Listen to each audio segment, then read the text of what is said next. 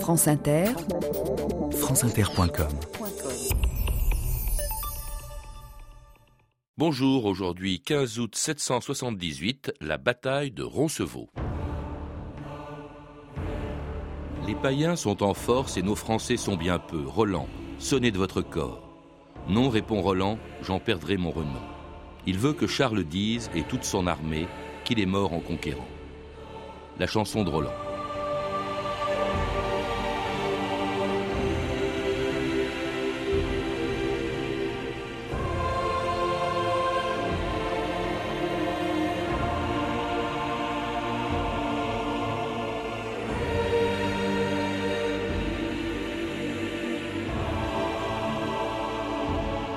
2000 ans d'histoire.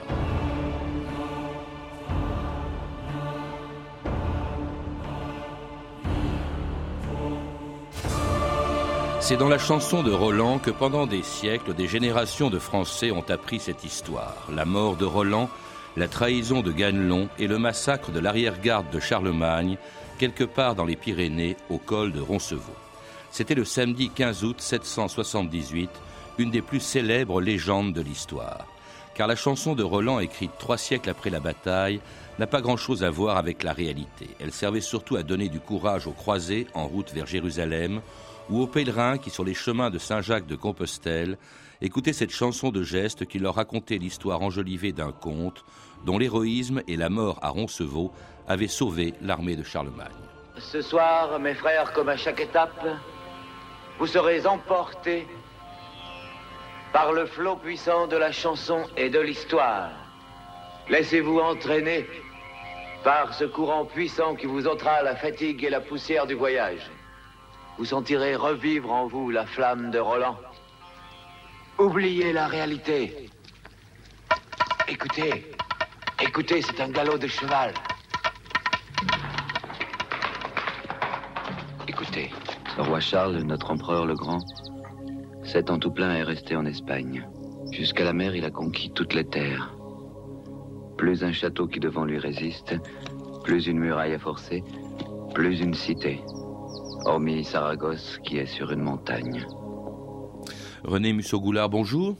Bonjour, euh, Patrice Fininet. C'était l'extrait d'un film de Franck Cassanti, La chanson de Roland, d'après le récit le plus connu de la bataille de Roncevaux, une bataille à laquelle vous venez de consacrer un, livre dans lequel vous faites la part entre la réalité et la légende de la chanson de Roland, qui sert, dites-vous, qui se sert plus de l'histoire qu'elle ne la sert? quelle est la part de la réalité et de la légende, justement, dans la chanson de Roland? D'abord, la chanson de Roland nous conduit vers des questions, conduit l'historien vers une recherche, et ensuite euh, nous permet peut-être d'aller plus loin euh, dans la recherche de vérité sur euh, cet événement qui s'est passé, donc, comme vous venez justement de le rappeler, le 15 août 778 au retour d'une campagne euh, jusque-là fructueuse de, Charles, qui n'était pas encore empereur, mhm. mais qui était un roi d'un peu plus de 30 ans. Alors justement, revenons au contexte. Le contexte, évidemment, c'est l'époque de Charlemagne. En 778, vous venez de le dire, René Mussogoula, il n'est pas encore empereur, il ne le sera que 22 ans plus tard. Il est roi des Francs, mais alors d'un pays qui est absolument gigantesque. À l'époque, il faut le rappeler, beaucoup plus grand que la France actuelle. Oui, la France a commencé à se construire euh, dès le 5e siècle. Il y a eu là d'abord trois grands royaumes, euh, celui des Burgondes, qui va donner la Bourgogne chez nous, mais qui comprenait aussi la Suisse, Oh, il y avait aussi le royaume des Goths, euh, qui, occupait tout le sud de la France, du sud-ouest de la France, et puis donc le petit royaume salien qui allait l'emporter sur tous les autres à partir donc des efforts de Clovis. Et donc à partir de ce moment-là, il y a déjà une définition qui se fait pour que, avec les Mérovingiens, auxquels il faut quand même rendre hommage, qui ont précédé la, dynastie de Charlemagne, tout à fait, et qui ont déjà connu les premières batailles, mhm. parce que la bataille de Poitiers et la bataille de Toulouse sont tout de même bien antérieures à mhm. ce qui s'est passé à Roncevaux.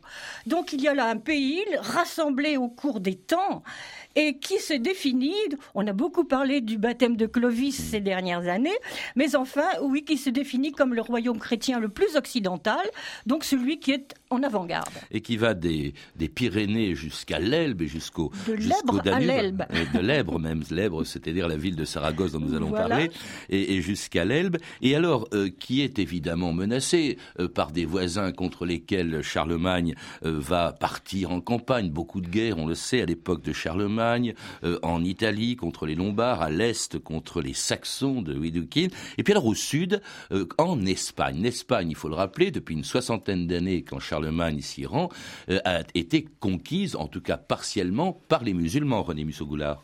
Oui, par des chefs venus d'Afrique du Nord, qui ont donc franchi les colonnes d'Hercule, à l'école à cette époque-là, ça s'appelait comme ça, et qui euh, finalement ont entraîné de grosses troupes berbères, fraîchement islamisées, et ils ont donc voulu avec ces troupes aller très vite, et ils ont donc euh, en quelques années, très peu, puisque la bataille du Guadalete est en 711, et dès 714, ils sont à Saragosse et mettent en œuvre la première mosquée. Donc il y a eu un, un raz-de-marée qui s'est passé, effectivement, profitant d'ailleurs de dissensions à l'intérieur de la royauté tolédane, où il y avait plusieurs candidats qui s'opposaient, et profitant aussi du fait qu'ils pensaient qu'autour de la de l'Espagne, il n'y aurait pas de réponse, que les Francs n'étaient pas dans l'état, en état de bouger, c'était encore les, les Mérovingiens, n'est-ce pas, qui étaient au pouvoir, et n'ayant pas vu monter cette famille carolingienne qui va donner Charlemagne. Alors justement, cette Espagne partiellement et presque complètement d'ailleurs euh, islamisée, quand Charlemagne s'y rend, c'est à la demande d'un euh, homme qui est un rebelle euh, de l'émir à l'émir de Cordoue, qui s'appelle Suleiman el-Arabi, qui est à Saragosse, et c'est lui qui demande à Charlemagne de venir euh, en, en Espagne, de venir à Saragosse. Oui, euh, c'est un piège qui est tendu, tout simplement pour semer un petit peu la perturbation dans ces régions de l'Ebre et des Pyrénées où vraiment on assiste à une période, de, c'est un véritable panier de crabes. Tout le monde veut participer à quelque chose, tout le monde veut profiter de la situation pour s'emparer de biens, de terres, euh, d'hommes et euh, de villes surtout. Et il y a là des Goths, des Visigoths qui sont encore présents, euh, très présents parce que souvent ils continuent à gouverner des petites villes euh, au nom de l'émir, mais n'en font qu'à leur tête. Oui. Mais, mais- oui, mais n'en font qu'à leur tête. Mhm. Et euh, là, il y a aussi, malheureusement pour les musulmans, des rebelles, comme ce Suleiman qui a fait le, le voyage pour aller dire à Charles, viens un peu par chez nous, tu vas voir, je vais te donner Saragosse. Mais ça, c'est un moyen comme un autre. Euh, il pense que c'est un moyen comme un autre de l'attirer. Mais c'est pas ça qui a fait partir Charles. Ce qui a fait partir Charles, c'est l'action d'un autre musulman entre guillemets à l'époque, qui est un- tout simplement un gouverneur euh, go, visigoth, de l'ancienne euh, domination en Espagne, n'est-ce pas Et qui, de ces petites villes de euh, Tudel, Olite, euh, veut conquérir Pampelune. Et effectivement, les- ce sont les menées de ces gens-là, peu importe leur nom, les Banoukassi, c'est amusant au passage. Bon, et puis on a toute leur généalogie, donc on les connaît bien. Ça a fait l'objet déjà de travaux euh, chez des, chez des érudits espagnols. Bon, donc on a ce, ce phénomène qui se passe, et c'est ça, au fond, qui a décidé euh, Charles à franchir les Pyrénées. Et puis aussi parce que depuis 769, il le pouvait. Il avait reçu l'autorisation que, la, que la Gascogne, qui s'en va à cette époque-là jusqu'aux Pyrénées, de- des, Py- pardon, euh, au sud des Pyrénées jusqu'à la Garonne, il avait l'autorisation de la traverser depuis de la part de ses anciens chefs. Donc voilà, euh, c'est vers Pampelune en fait qu'il se dirige. Et Suleiman l'attendait à Pampelune. Non mais en attendant, euh, Il l'emmène ensuite à Saragosse, Non. car c'est lui qui fait, et ce n'est pas moi qui le dis, ce sont les sources musulmanes. et pour y aller, il passe par les Pyrénées. Moi, Charles, sais-tu où tu te trouves? Mais dans les Pyrénées Tu sais où tu te trouves, toi Ah oui, je sais où je suis. Sur la terre des Basques. Et je suis leur chef Orthez. Tu es sur ma terre depuis que tu as décidé de franchir les Pyrénées. Nous venons en paix. Pouvons-nous poursuivre Si tu es assez bête pour ça, moi je ne mettrai jamais les pieds à Saragosse et j'ai pourtant dix fois plus d'hommes que toi. Je t'aurais prévenu. Nous ne sommes pas en guerre. Pourrons-nous retourner pacifiquement en pays franc Bien entendu, si vous ne vous en prenez pas à nous. Tu as ma parole. Si jamais tu en reviens.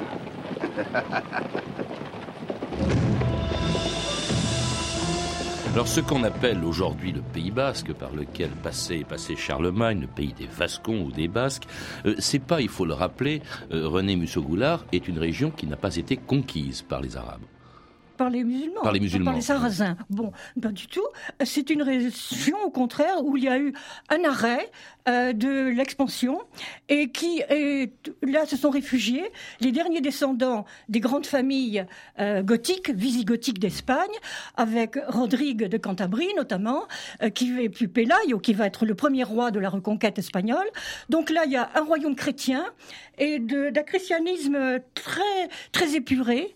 Euh, très sérieux qui est là, qui n'a rien à voir d'ailleurs avec Tolède, ou presque pas, mais qui a toujours euh, cette, euh, attitude de respect vis-à-vis de Charlemagne. D'ailleurs, c'est une région qui, au temps de Thierry Ier, avait été conquise par les Francs, et où les Francs sont restés assez longtemps. À notre époque, les Francs sont encore présents jusqu'à Hernani. Donc vous voyez qu'il y a quand même là une zone, une zone importante avec la, sur laquelle Charles peut compter ce n'est pas, il n'est pas parti euh, sans prendre ses, euh, ses précautions. Il a des alliés tout de même mhm. en partant. Voilà. Alors il part. En fait, il y a deux armées. Il y en a une qui, avec Charles euh, lui-même, traverse justement les Pyrénées à la hauteur de l'actuel Pays Basque, de Pays des Basques. Et puis il y en a une autre qui arrive par l'est, qui va d'ailleurs très vite s'emparer de plusieurs villes de d'Espagne, Barcelone, Gérone, Huesca. D'abord cette campagne en juin, juillet 778, c'est une campagne victorieuse. Euh, Musso-Goulard. Tout à fait. Et d'ailleurs, je crois que c'est aujourd'hui euh, l'unanimité de tout le monde, chez tous les chercheurs, de reconnaître que la campagne euh, de, Charles, du point de vue franc, est une campagne victorieuse. Il a réussi d'abord à faire connaître, comme disent les textes, ses légions nombreuses et bien armées, les mains armées de fer, et il a fait connaître. et d'un autre côté, il a récupéré temporairement, certes, euh, Pampelune, qui évidemment donne beaucoup de, de fil à retordre à ce roi qui est quand même très loin, de, dont les centres de, de vie et de résidence sont très loin. Euh, D'autre part, il a des guerres un peu partout. de Charlemagne, effectivement, oui, je parle de, Charles. De, de, villes plus ou moins lointaines, la plus connue étant évidemment Aix-la-Chapelle. Évidemment. Il est très loin de ses arrières. Mais il est même souvent, comme vous le disiez justement tout à l'heure, en pays saxon. Mhm. il, il, est quand, quand Suleiman est allé le trouver, il était à Paderborn. Il est, il est toujours en guerre, il est toujours en guerre très loin, et donc c'est un personnage qui est partout, il a une ubiquité absolument hallucinante. Je ne sais pas comment la pauvre reine Hildegarde arrivait à le suivre, car elle l'a suivi. Elle était là. Elle était là. Hum. Elle l'a suivi même sur le chemin euh, de Pamplune, je dirais. Et comme il a traversé la Garonne à Agen, c'était pas la première fois qu'il était allé à Agen. Il était déjà venu en 769. Il connaissait bien le, trajet. Il a laissé à Casseneuil, à, Casseneuil, à, environ 30 euh, au nord d'Agen, où il y avait un palais. Et donc cette reine, Hildegarde, qu'il aimait énormément, avec laquelle il eut euh, neuf enfants, en comptant le, jumeau de, Louis le Pieux. Et il a eu neuf enfants en très peu d'années, en dix ans de mariage avec elle, puisqu'elle est décédée en, donnant le jour à sa dernière petite fille qui s'appelle elle aussi Hildegarde. Donc cette Hildegarde bien-aimée est venue jusque-là, elle était quand même ah, près d'accoucher.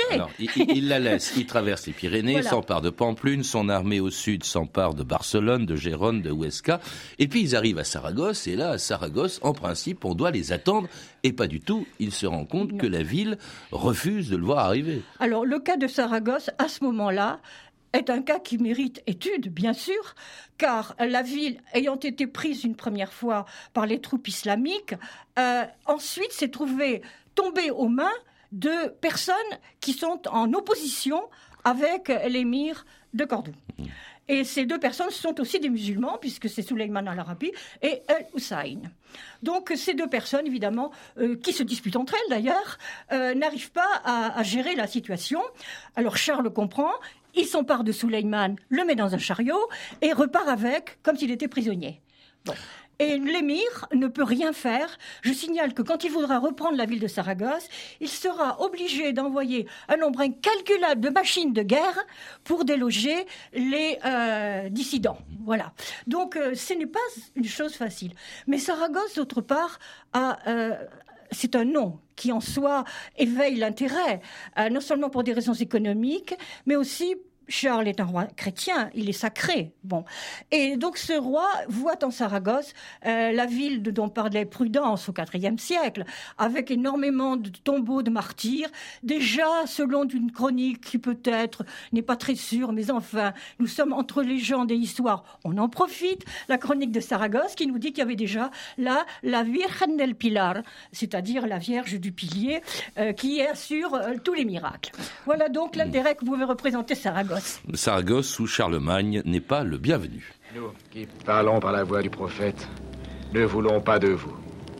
Nous n'avons nul besoin de la présence d'un roi franc, ni de son pape, ni des chiens soumis à leur religion. Retournez d'où vous venez et vous aurez la vie sauve. Si vous nous attaquez, vous y laisserez vos têtes. Allah Akbar. Dieu est grand. Que le jour qui vient voit notre grande armée aller vers notre douce France. Voyez les ports et les étroits passages. Choisissez-moi qui fera l'arrière-garde. Ce sera Roland, sire. Vous n'avez pas honte d'aussi grande vaillance. Vous aurez avec vous la moitié de l'armée. Je n'en ai pas besoin, sire. L'armée doit rester près de vous. Je ne garderai que quelques-uns des francs parmi les plus vaillants. Je vous reconnais bien là, Roland. Donnez-moi le gant qui vous tenez, sire. Nul ne me reprochera jamais de l'avoir laissé tomber.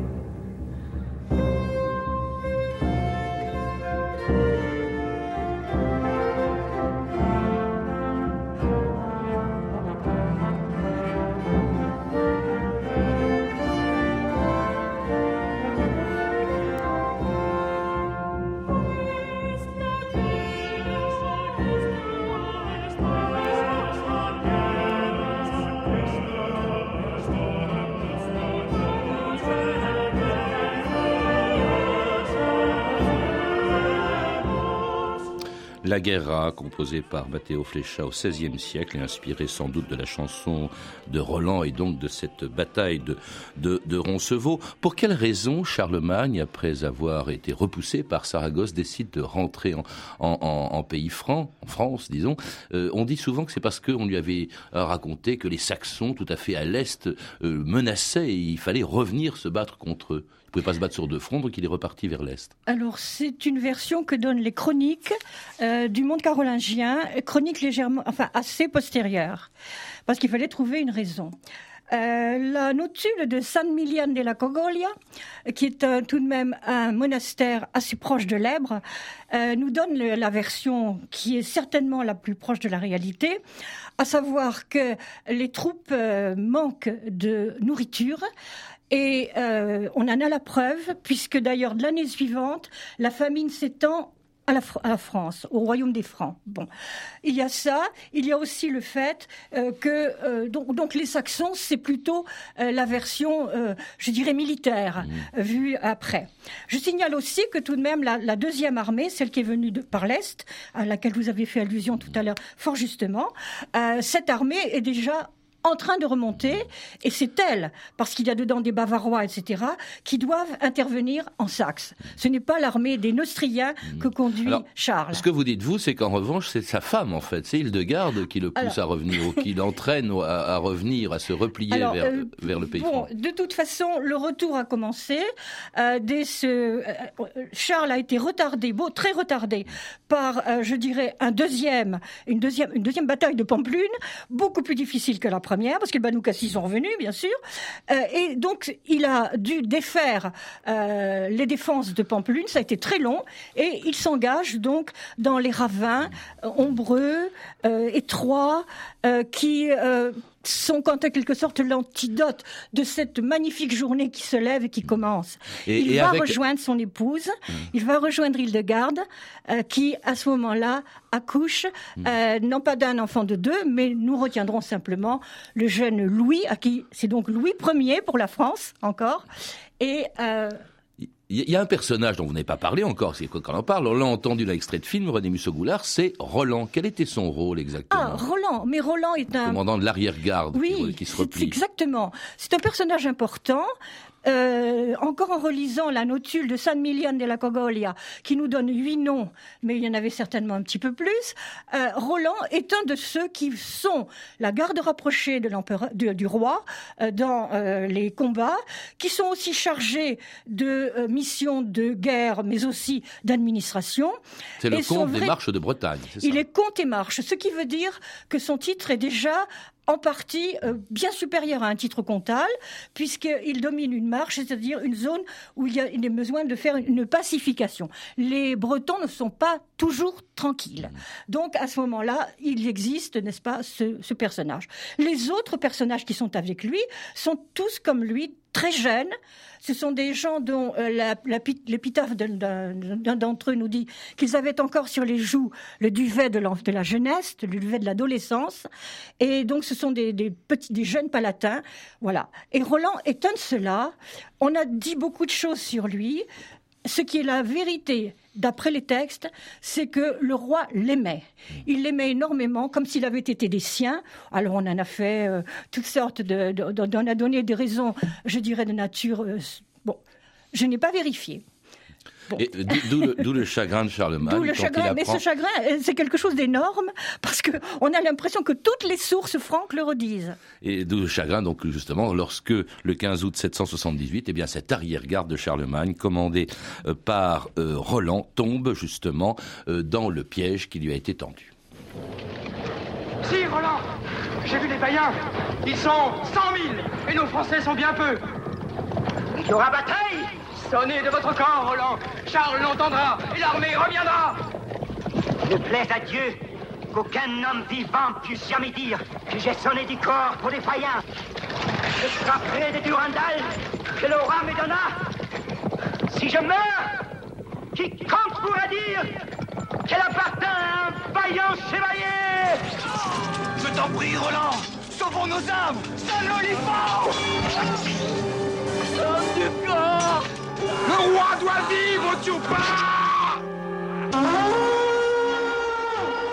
C'est Roland. Aujourd'hui, la douce France a perdu son honneur. Et Charlemagne le bras droit de son corps. Et c'était un dernier extrait du film La chanson de Roland de Franck Cassanti, d'après justement le texte de la chanson de Roland. On a entendu la voix de Claude Kinski dans le rôle de Roland, euh, tué en fait par euh, les Basques et non pas par les païens, comme on l'entend dans ce euh, dans cet extrait de, film. cela dit, quelle est la, la, part entre la réalité et les légendes Parce que la chanson de Roland, nous l'avons dit, René Musso-Goulard, elle a été écrite trois siècles après ce qui s'est passé à Roncevaux. Est-ce qu'on en sait un peu plus sur ce qui s'est passé en dehors justement de, euh, de la chanson de Roland? Il y a des traces de cantilène qui existent très tôt, dès le Xe siècle. Euh, euh, même vers le, dès le IXe siècle, on peut déjà considérer que, en ce qui concerne Charlemagne, la mise en poème par celui qu'on appelle le poète saxon, faute de mieux, euh, et qui a suivi à peu près d'un siècle la mort de Charles, euh, ce document déjà euh, magnifie euh, euh, celui qui est donc l'empereur, euh, l'empereur Magne. et on a l'impression de plusieurs cheminements, donc des, des cantilènes de Roland, des choses comme ceci, et puis des mentions dès le début du XIe siècle de chroniques qui ont existé, dont nous n'avons plus la, la trace maintenant, mais qui ont été enregistrées, je le dis, par plusieurs euh, auteurs. Et on sait que même euh, celui qui a fait l'histoire de la Normandie, du don de Saint-Quentin, euh, nous parle aussi des cantilènes de Roland qui sont anciennes. Parce qu'il faut rappeler, vous le faites, René Musso-Goulard, dans votre livre, quand la chanson de Roland est écrite, nous sommes à l'époque des croisades. Alors c'est peut-être la raison qui fait que, au lieu de parler des Basques, qui sont sans doute responsables de la mort de, de Roland, on préfère dire ce sont les païens, ce sont les musulmans, puisque nous sommes à l'époque des, des croisades et qu'il ne convenait pas de dire que Roland était tombé dans un piège tendu sans sans doute par des chrétiens. évidemment, ça ferait un peu désordre. D'autre part, aussi, on, on invente le personnage de Ganelon qui n'existait pas du temps de Charlemagne, le traître.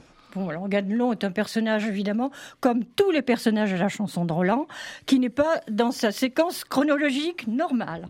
Il est bien postérieur et il n'a pas eu l'importance que lui donne la, euh, la chanson. En revanche, euh, non, euh, il y a quelque chose de vrai.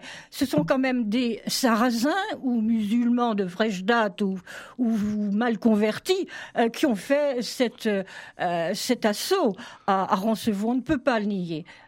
et euh, que ce soit des Go euh, islamisés ou que ce soit des musulmans en rupture de banc, il y a toujours quand même mm. quelque chose. Et la chanson euh, simplifie, radicalise, mais ne mm. ment pas complètement. Donc la chanson, c'est un magnifique poème. Je l'aime autant que la source, autant que le phénomène historique. C'est quelque chose qui est très beau à entendre, mais il faut savoir que c'est quand même là aussi un leurre à certains moments. D'abord, ils ne savent même pas les nommer ces musulmans. Il leur donne des noms copiés sur des, sur des rois d'ego. Mhm. Donc il y a un mélange de la guerre antigothique, car quand même dans tout cela, ce qui est vrai et qu'on commence à voir dès la bataille de Poitiers, c'est que les deux phénomènes, invasion extérieure d'une part, de peuples extérieurs, et deuxièmement, guerre ancienne contre les Goths, sont jointes. Ça n'a pas empêché Charlemagne de construire un immense empire. Merci René Musso-Goulard. Je rappelle le titre de votre livre, Roncevaux, samedi 15 août 778, qui a été publié aux éditions Perrin. Vous êtes également l'auteur de Charlemagne aux presses universitaires de France dans la collection Que sais-je, ainsi que de nombreux livres sur les Goths et les Gascons. Vous avez pu entendre des extraits des films suivants La chanson de Roland de Franck Cassanti avec Kloskinski dans le rôle de Roland, disponible en DVD chez Alpa Media, et Charlemagne, le prince à cheval de Clive Donner. Vous pouvez retrouver ces références par téléphone au 32 30, 34 centimes la minute ou sur le site franceinter.com. C'était 2000 ans d'histoire, la technique Clément Léotard et Julien Chabassu, documentation Claire Tesser, Claire Destacan et Mathieu Ménossi, une réalisation de Anne Comilac.